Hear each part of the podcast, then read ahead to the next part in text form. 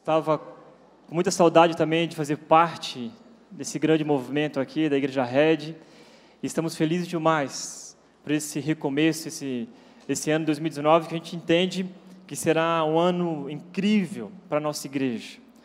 Mas para que esse ano de fato seja incrível, precisamos refletir um pouquinho sobre isso aqui que eu quero colocar para vocês hoje. Foi isso que Deus falou muito comigo durante estas, esse tempo que nós ficamos é, em pausa, tempo de férias, tempo de refletir se estamos nessa zona de conforto ou se estamos buscando ela. Não que a zona de conforto seja de todo ruim.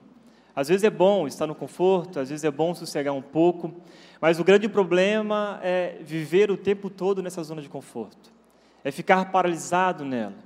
Porque quando a gente fica o tempo todo nessa zona de conforto, a gente perde grandes oportunidades e de experimentar coisas novas com Deus, de viver o extraordinário, de irmos além, de fato crescermos em Deus.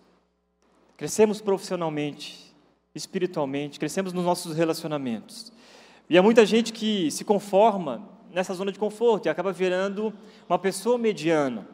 Faz as mesmas coisas durante anos, cai no mesmo pecado todos os dias, parece que vive as mesmas as mesmas histórias. E o resultado de tudo isso acaba sendo é, uma vida medíocre. E confesso algo para vocês que Deus sabe o quanto eu luto para não ser medíocre em todas as áreas da minha vida. Às vezes é difícil, mas eu luto muito por isso. E algo que faz parte do DNA da Red, e eu tenho aprendido muito com isso, é sempre buscar a excelência em tudo. Não viver é, uma vida medíocre. Você pode perceber um pouco a gente está o tempo todo querendo inovar, tempo todo melhorando a nossa estrutura, naquilo que é possível, naquilo que a gente consegue fazer, buscando sempre a excelência, nunca ficar na zona de conforto. E o que eu descobri nesses meus estudos, nessa minha conversa com Deus, nesse tempo, é que a zona uh, de conforto faz com que a gente não experimente a excelência. A excelência está fora dessa zona de conforto está fora do sofazinho, está fora destas cortinas. Por isso estamos o tempo todo nos desafiando, né? O telão, a estrutura da igreja, né? o kids, a equipe, a gente está o tempo todo sonhando e com projetos e querendo se desenvolver cada vez mais. E você está aqui hoje por causa de pessoas que não quiseram viver uma vida medíocre. Então eu quero te convidar. Meu convite é esse hoje. Saia da zona de conforto, se você tem se encontrado nela, ou se você tem buscado estar nessa zona. Ah, o que é de fato zona de conforto? A zona de conforto pode ser entendida como uma série de comportamentos que adotamos por costume. É o estado em que a pessoa vive acomodada, não avalia sua vida em busca de tomar iniciativas para mudanças e melhorias.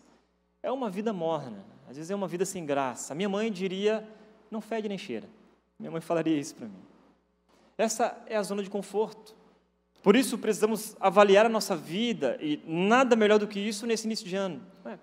Quando a gente senta, a gente conversa com a família, a gente começa a projetar o ano de 2019, quando a gente pensa sobre o futuro, fazemos promessas, montamos as nossas listas, os nossos desejos, as metas a alcançar esse ano, enfim.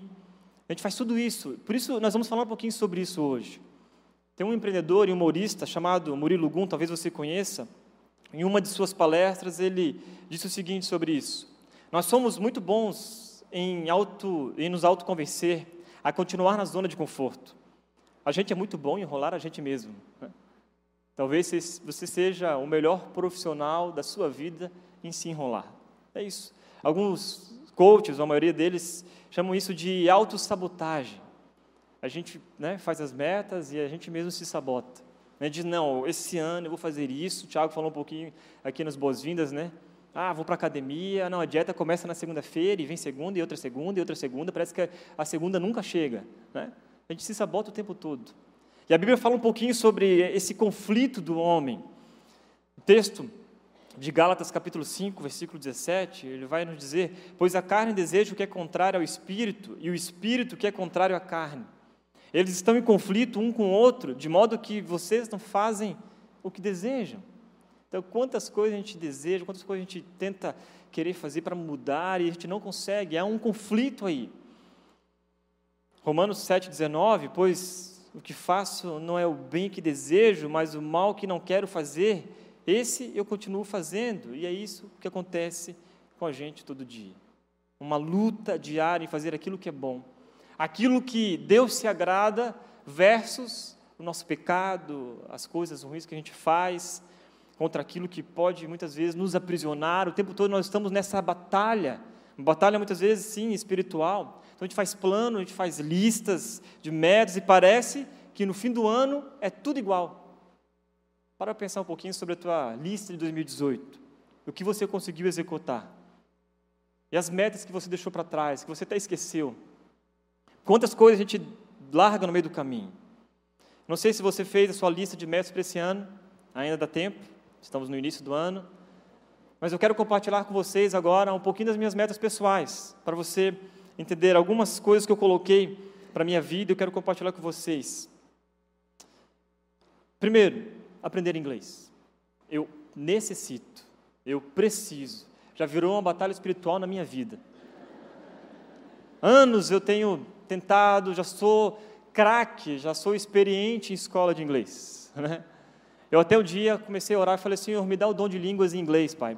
Né? Específico, um dom específico de línguas. Tal mas não veio, Deus não me quis dar. Né? Então, estou lutando, mas está aqui na minha meta. Talvez muitos de vocês, todo ano, você coloca lá, aprender inglês. Está lá na tua meta, né? você luta para isso. Então, eu coloquei, mais uma vez, falei para minha esposa, por favor, me ajuda, me cobra. Sabe, eu preciso falar inglês, não tem jeito, preciso me desenvolver cada vez mais. Quero trocar de carro. Sim, 2019, eu pretendo trocar de carro. Está aí na minha meta, na minha listinha 2019 eu quero ler a Bíblia toda, mais uma vez quero ficar firme ali, forte, né? Porque você sabe, você faz a tua meta, você coloca, não, quero ler a Bíblia, quero estudar mais a palavra, e de repente entra um monte de trabalho, um monte de novos projetos, você acaba esquecendo que é o principal, nós precisamos crescer cada vez mais e conhecer mais a palavra, para que isso possa nos encher, né? Para esse ano de 2019, a gente segurar firme espiritualmente, precisamos estudar mais a Bíblia. Eu quero memorizar versículos, sim. O pastor Tiago é um monstro da memorização. Você sabe, ele decora a mensagem, né? Não tem aqui a, a, a, o sermão, o esboço, a mesinha, não tem. E isso pressiona a gente. Né? Vocês acham que é fácil? Não é, não. E nós conversamos no escritório esse dia e falou, não, cara, porque você tem que, é, se você estudar, dedicar ali, você vai conseguir memorizar. Eu falei, cara, mas é comigo, é um caso sério. Quando eu fazia teatro, eu lembro que tinha que decorar as falas e tal, eu decorava, decorava, chega na hora, chegava na hora do palco, eu falava tudo ao contrário, improvisava tudo. E aí o pessoal arrumava muita briga comigo porque sempre estava esperando a deixa. Tá, agora, será que é agora? Será que é agora? Então eu sempre tive problema com isso, mas eu coloquei na minha meta. Não, cara, eu vou memorizar pelo menos aí alguns textos, né, tentar memorizar cada vez mais a mensagem, enfim. Quem sabe um dia me torne um monstro como o Mates também. Quero ser mais generoso. Deus tem sido tão bom com a gente. Você sabe, poxa, você virou o ano 2018 aí, entrando em 2019, quantas coisas boas Deus fez com a gente. Não tem como a gente viver este ano sem ser generoso. Abrir o nosso coração para isso, olhar para o lado, ver pessoas que estão precisando da sua ajuda, pessoas que estão necessitadas. A gente precisa exercer a nossa generosidade o tempo todo, precisa virar um princípio para a nossa vida. E uma última meta que eu quero compartilhar com vocês é essa: engordar 10 quilos. É sério. É uma meta séria, não é brincadeira não. Né? Você, ah, o cara tá engraçado, é piada. Não, não é piada. É. Para você pode ser piada, né? Mas é. Não, eu quero engordar 10 quilos, cara. Eu tenho esse peso talvez desde que eu tenha 12 anos de idade. Então, tá na hora de virar adulto, né?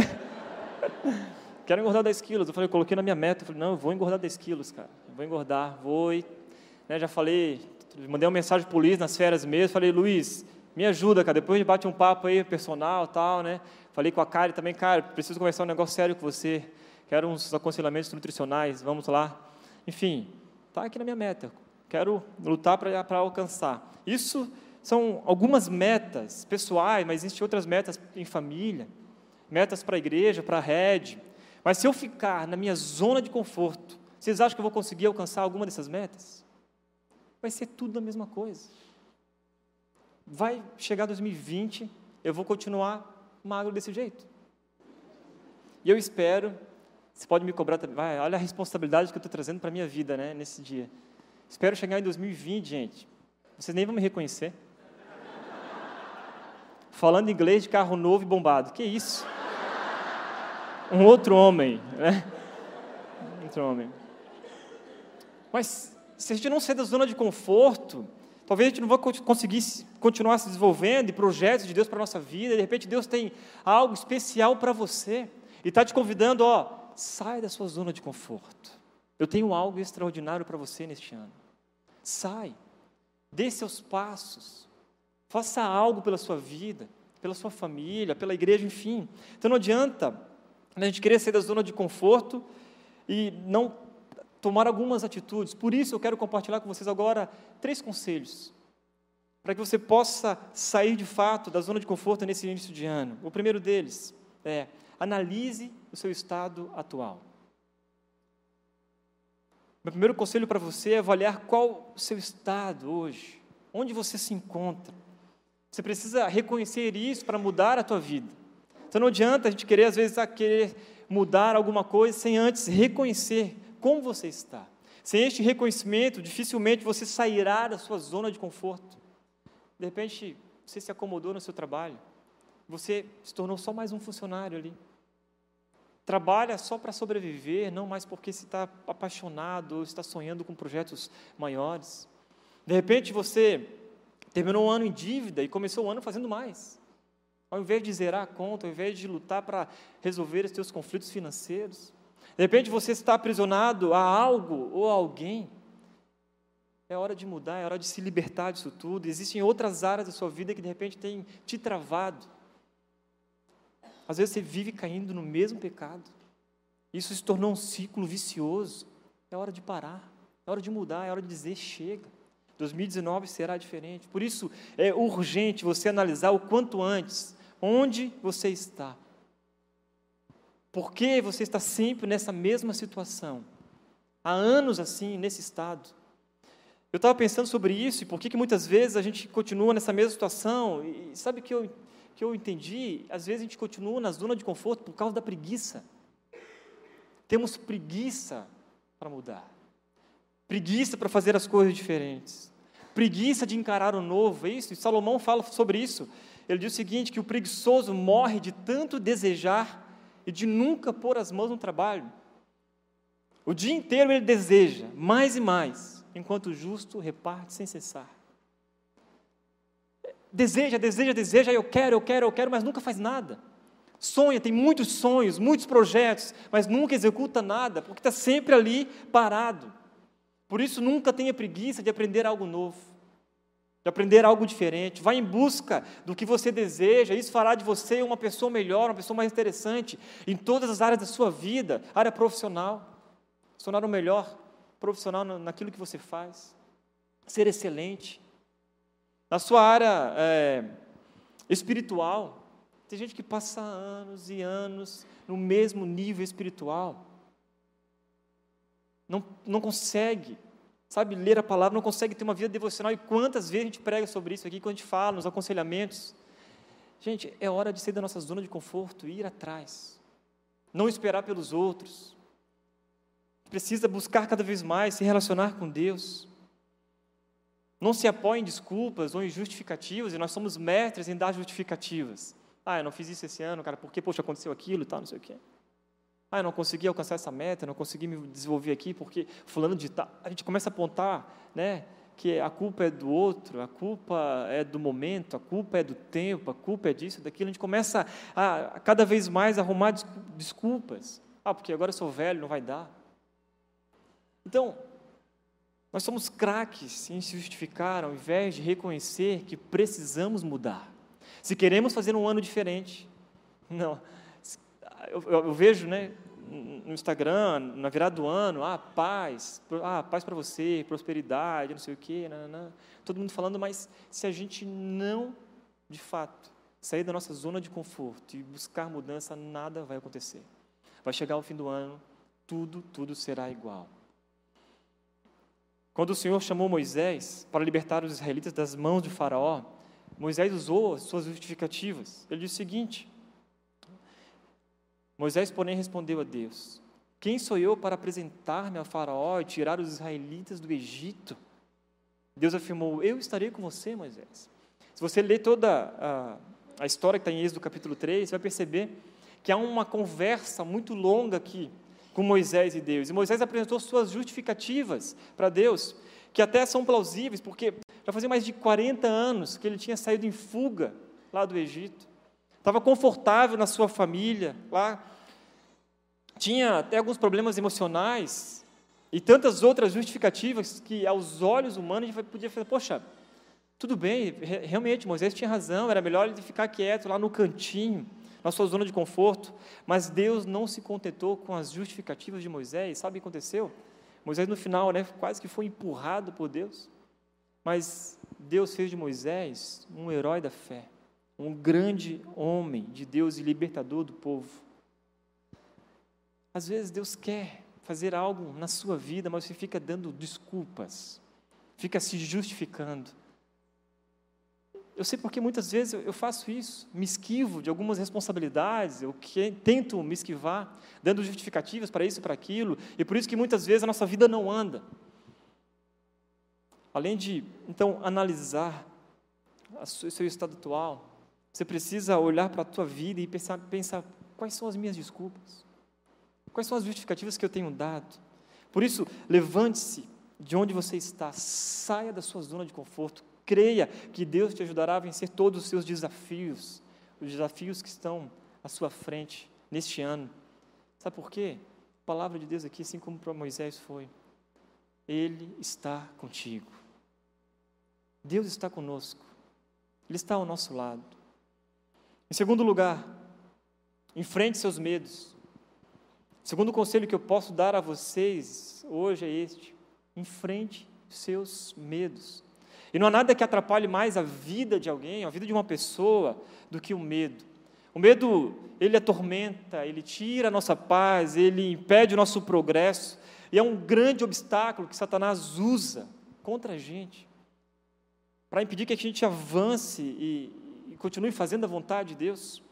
E há pessoas que têm medo de tudo, né? Sente, sente medo de outras pessoas, tem medo é, do passado, medo do futuro, medo de ficar pobre. Já conheceu alguém assim? Tem medo? medo de ficar pobre, e aí trabalha, trabalha, trabalha, às vezes destrói a sua vida familiar por com medo de ficar pobre. Medo de perder entes queridos, medo de altura, medo de elevador. Eu tinha uma amiga, tive uma amiga, na verdade, lá em Vila Velha, que a gente subiu o elevador, ela ia pela escada. E ela tinha uma meta, até o oitavo andar eu vou pela escada. Depois eu oro, faço jejum e subo. Mas medo de elevador, né? medo de pegar doença e por aí vai. Praticamente qualquer coisa que você pensar agora e imaginar, alguém tem medo. O medo nos aprisiona. Mas eu quero que você entenda uma coisa hoje: que nós podemos sentir medo, mas não precisamos nos entregar a Ele. Podemos fazer tudo o que queremos e precisamos fazer, mesmo se estivermos com medo.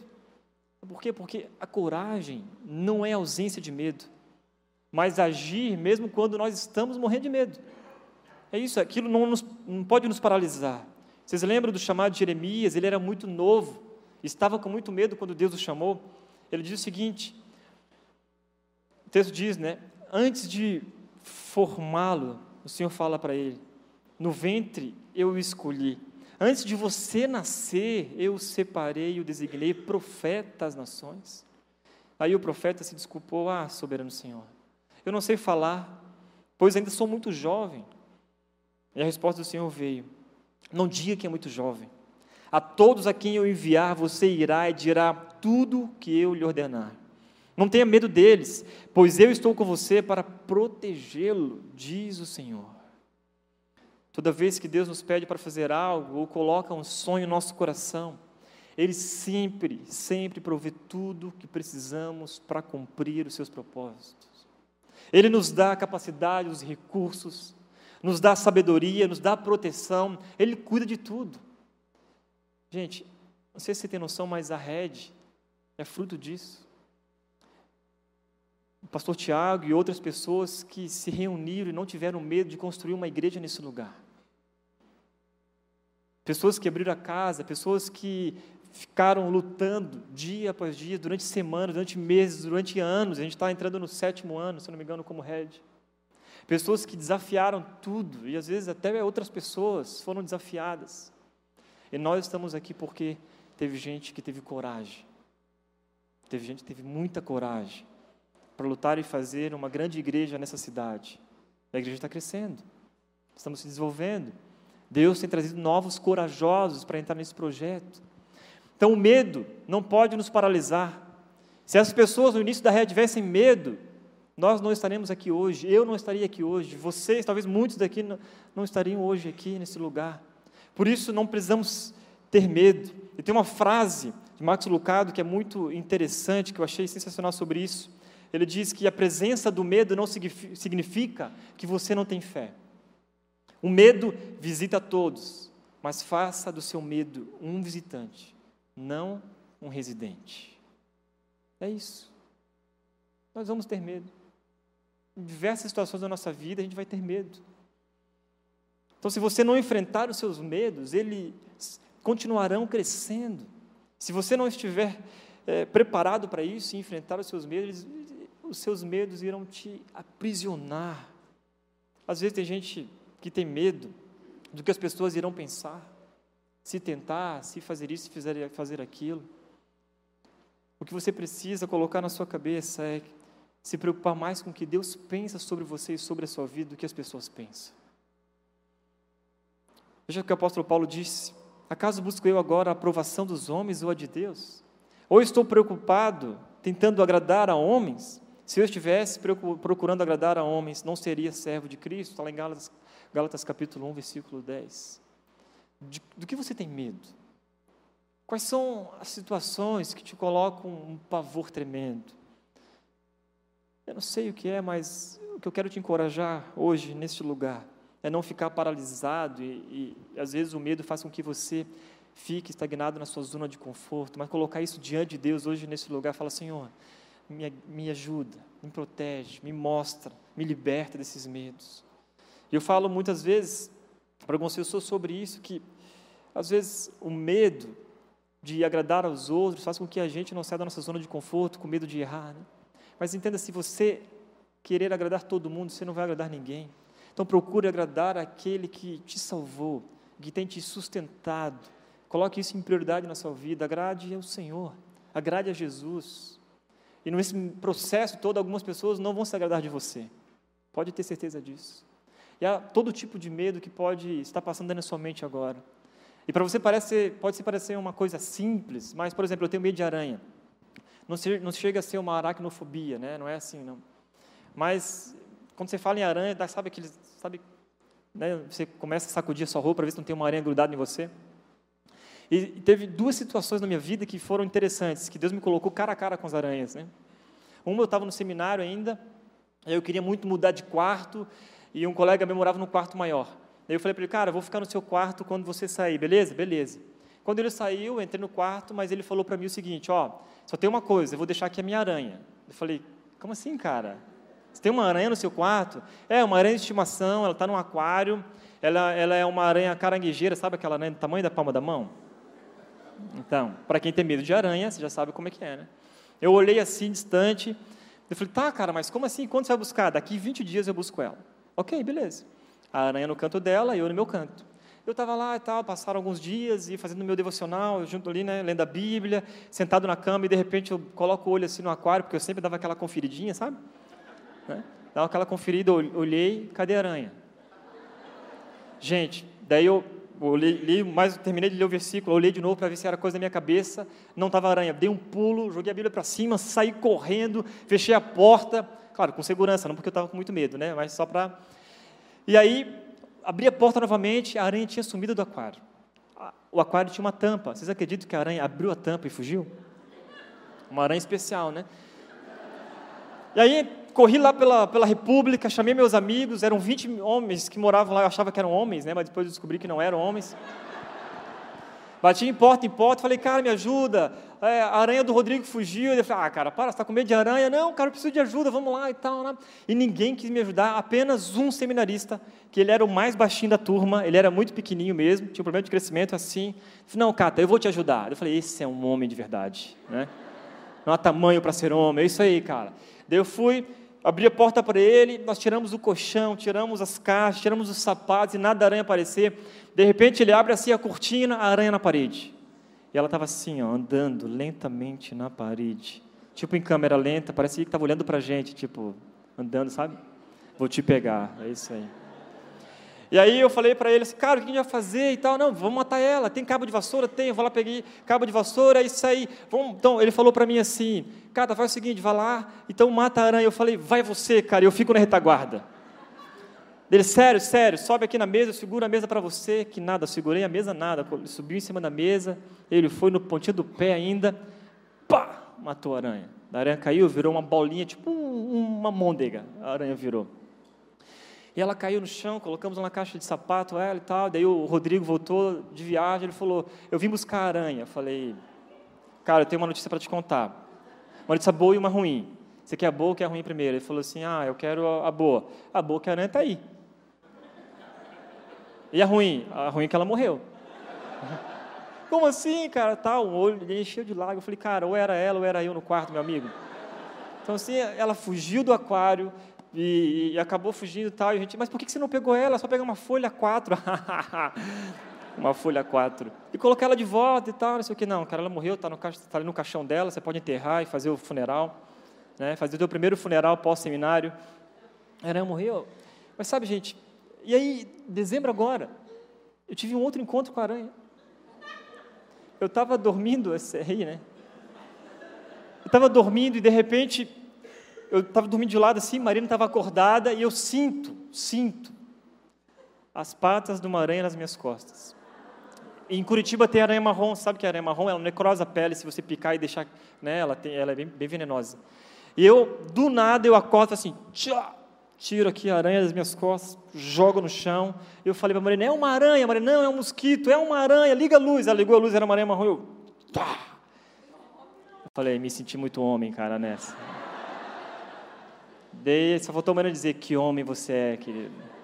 Aranha marrom. Mas sabe o que aconteceu? Acho que ela picou a Marina, está em tratamento ainda nesse sentido.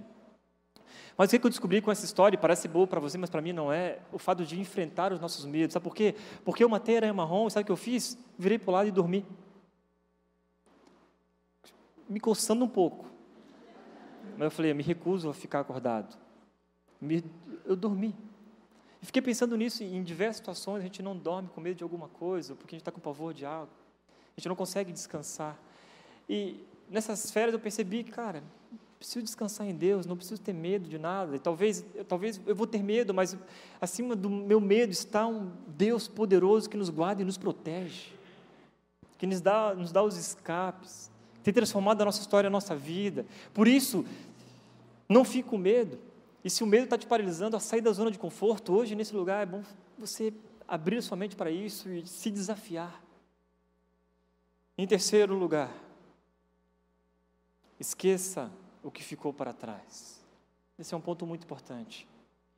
Se você se limitar, limitar o seu futuro por causa do que aconteceu lá atrás, você nunca conseguirá sair dessa zona de conforto. Você precisa parar de olhar no retrovisor da sua vida e ficar se lamentando pelo que aconteceu atrás focar naquilo que é o presente, sabe? E, eu acredito muito mais do que o melhor de Deus está aqui, no presente, do que no, no porvir, porque é no presente que você tem as oportunidades de mudar a sua vida, de fazer novas escolhas, tomar novas decisões. É hoje. E muitos aqui foram transformados por Jesus porque tomaram uma decisão real. Então, por isso, você precisa mudar a sua vida hoje. Infelizmente, muitos ficam se condenando através dos seus erros, seus pecados, pecados que cometeram um dia, ficam se lamentando e não conseguem seguir em frente. Se você é uma delas, confie nessa palavra que está lá em Isaías capítulo 43, versículo 25. Sou eu, eu mesmo, aquele que apaga as suas transgressões, por amor de mim e que não se lembra mais dos seus pecados. Coisa linda. Se você confessou seus pecados ao Senhor, se você já se arrependeu e às vezes você fez coisas do passado que você não se alegra. Foi um tempo difícil na sua vida, de repente você nem tinha se encontrado com Jesus, ou alguns já se encontraram com Jesus, fizeram coisas que não se não não gosta, não, não, não te torna feliz de lembrar disso. É hora de seguir em frente. Deus tem algo novo para você. É isso que a gente fala aqui o tempo todo na rede. Viva o novo. Então, nesse ano de 2019, reflita sobre isso. Se você pecou, caiu, se você errou, se arrependa. Peça perdão a Deus. De repente você entrou em conflito com alguém, peça perdão a essa pessoa, libere perdão. É hora de viver algo diferente na sua história, siga em frente.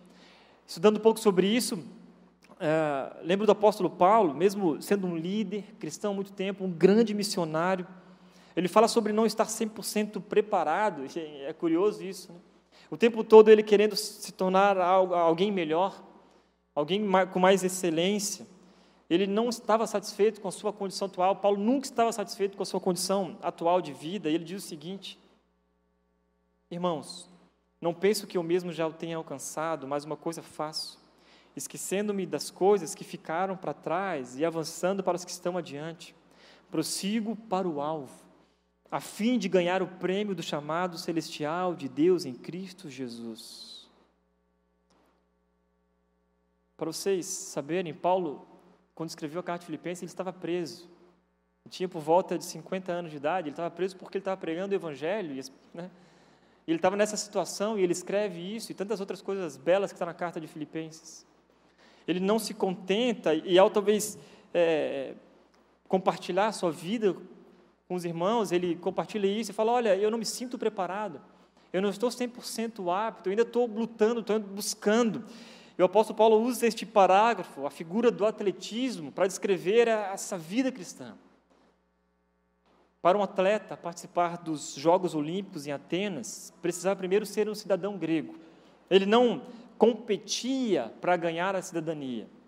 E assim, também nós não corremos a carreira cristã para ganhar o céu, porque já somos cidadãos do céu. Se um dia você teve um encontro real com Jesus, se você ama Jesus, você faz parte deste reino. E Paulo mostra as necessidades de termos a direção clara aqui, nessa corrida né, da carreira cristã. Ele diz: esquecendo-me das coisas que ficaram para trás e avançando para que estão adiante. Não sei se você participou de alguma maratona, eu nunca participei, eu odeio correr, né? mas é uma coisa que eu gosto de jogar bola. Mas quem corre numa competição não fica olhando para trás, não é? O cara não corre e fica olhando para não, ele corre em direção à sua meta, a fim de calcular né, quanto tempo ainda tem para chegar, ele olha para frente e não para os concorrentes, ele fixa os olhos na meta de chegada. Por isso, nós, como cristãos, não podemos estar distraídos pela preocupação do passado, pela preocupação do futuro. Digo uma coisa para vocês: se Paulo não esquecesse o seu passado, sua vida seria um inferno. Ele perseguiu os cristãos, matou muita gente, seu currículo era terrível, mas ele teve um encontro com Jesus e tudo mudou. Então, se Paulo não abandonasse o seu orgulho, não descansaria na graça de Deus. Por isso, nós precisamos pensar sobre isso. Às vezes você está na zona de conforto porque você fica preso ao seu passado. É hora de viver o novo e seguir em frente este ano. Não dá para olhar para trás no saudosismo do passado, porque é perigoso. Lembra da história da mulher de Ló? A ordem de Deus foi: sai de Sodoma, a cidade será destruída, não olha para trás. Ela olhou para trás e virou estátua de sal. Jó, José do Egito, perdão, maltratado pelos seus irmãos, não guardou ressentimento, perdoou, um homem extraordinário. E quando seu filho nasceu, o primeiro filho nasceu, ele colocou o nome de Manassés, significa perdão.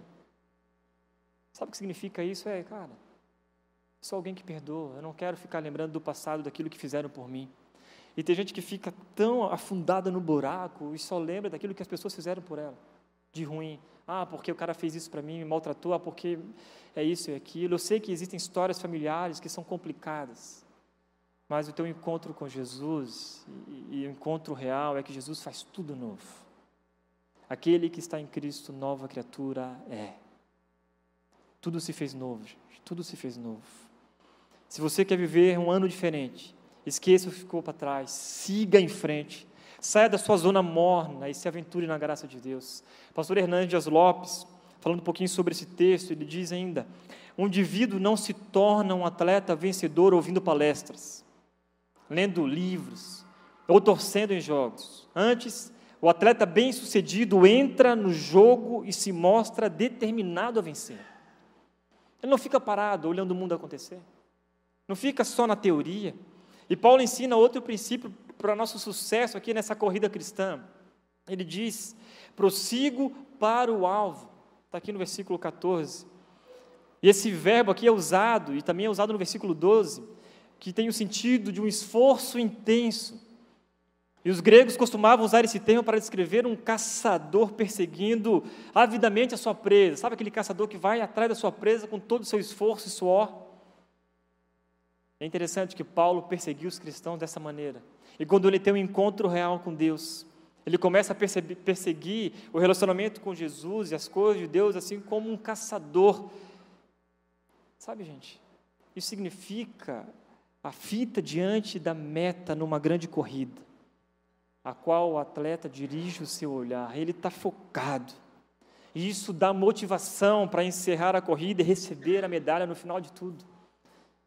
E o teólogo alemão Warner de Boer diz o seguinte: embora Paulo esteja nessa corrida de forma voluntária, ele empenha toda a sua força, ele não é instigado nem atiçado por trás, com ordens, mas atraído pelo alvo, pelo prêmio da vitória.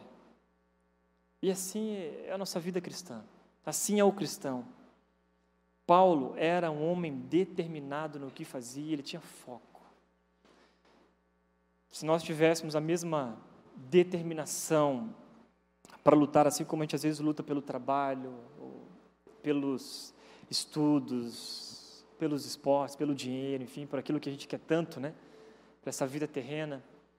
Se nós lutássemos tanto desta maneira, assim como se gente tivesse que lutar pela igreja, ou pelo reino de Deus, por espalhar, espalhar o evangelho, o mundo seria diferente, haveria uma grande revolução. Nessa corrida terrena, é, o prêmio ele é perecível, morre aqui. Você luta, de repente você vai ganhar dinheiro, né? você vai ter as suas conquistas pessoais, aquela metinha ali que eu coloquei, né? Muitas coisas que a gente coloca nas nossas metas ficarão aqui, morrerão conosco. Mas nessa corrida celestial, o prêmio é eterno. Na primeira corrida, você corre sozinho e parece que um apenas irá vencer. Mas na corrida celestial, aqueles que amam Jesus serão coroados, serão vencedores.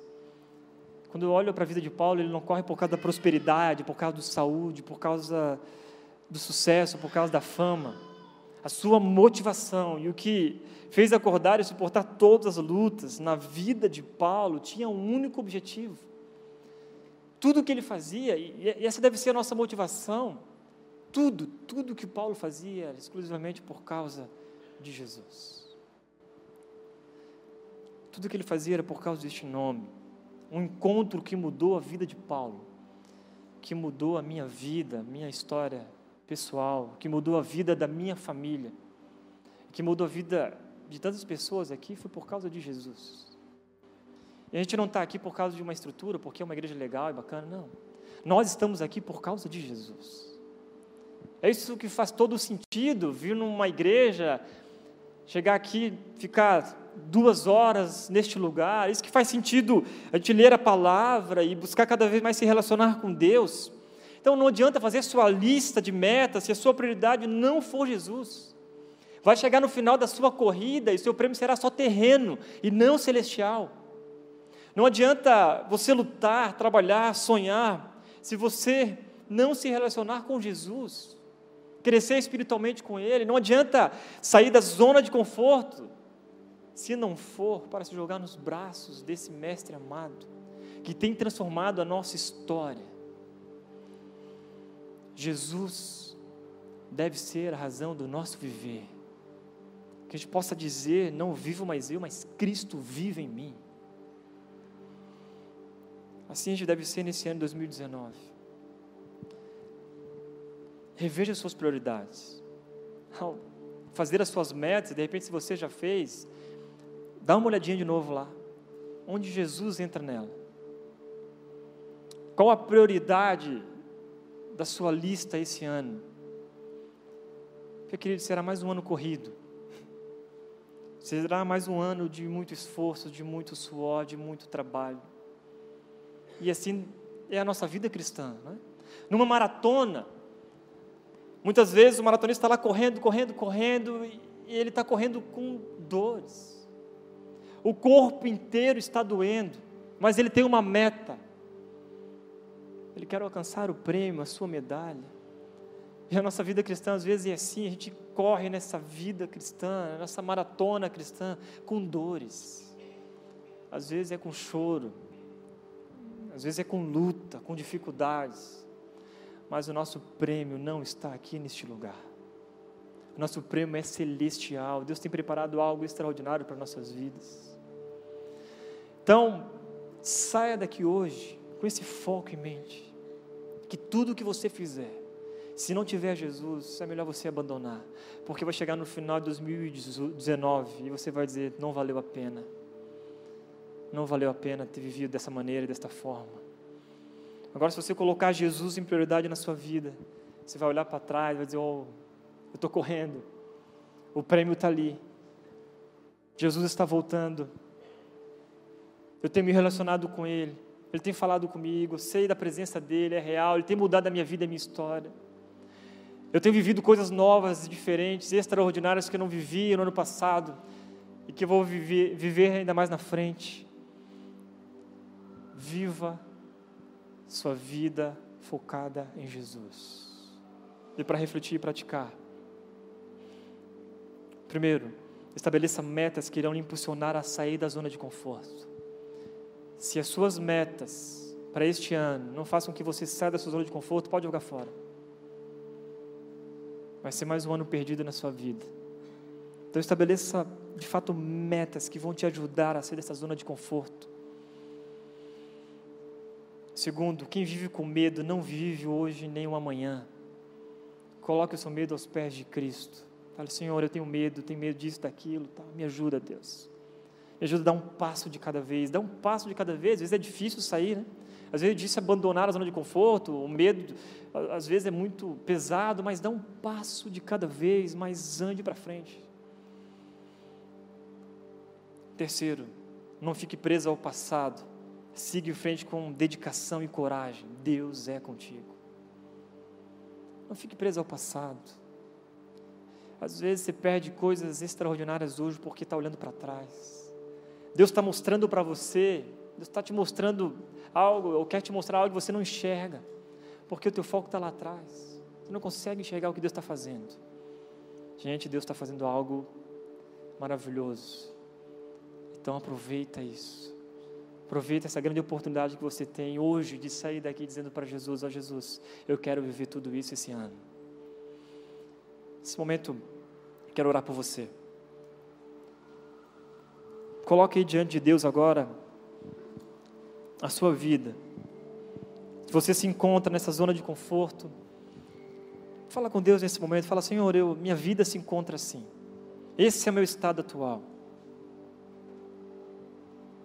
Deus me ajuda, eu estou com muito medo, medo de viver o novo, medo de tomar uma iniciativa, medo de ser sincero, medo da verdade, medo de alguém.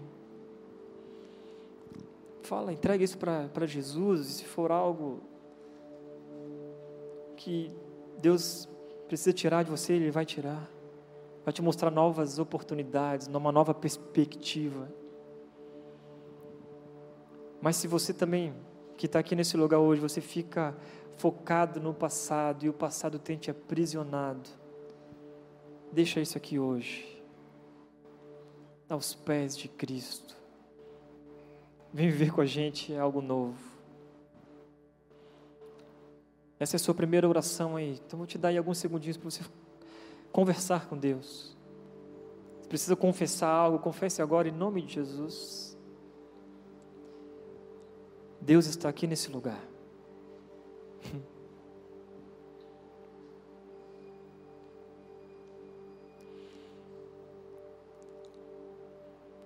Senhor Jesus, obrigado por esse primeiro encontro do ano.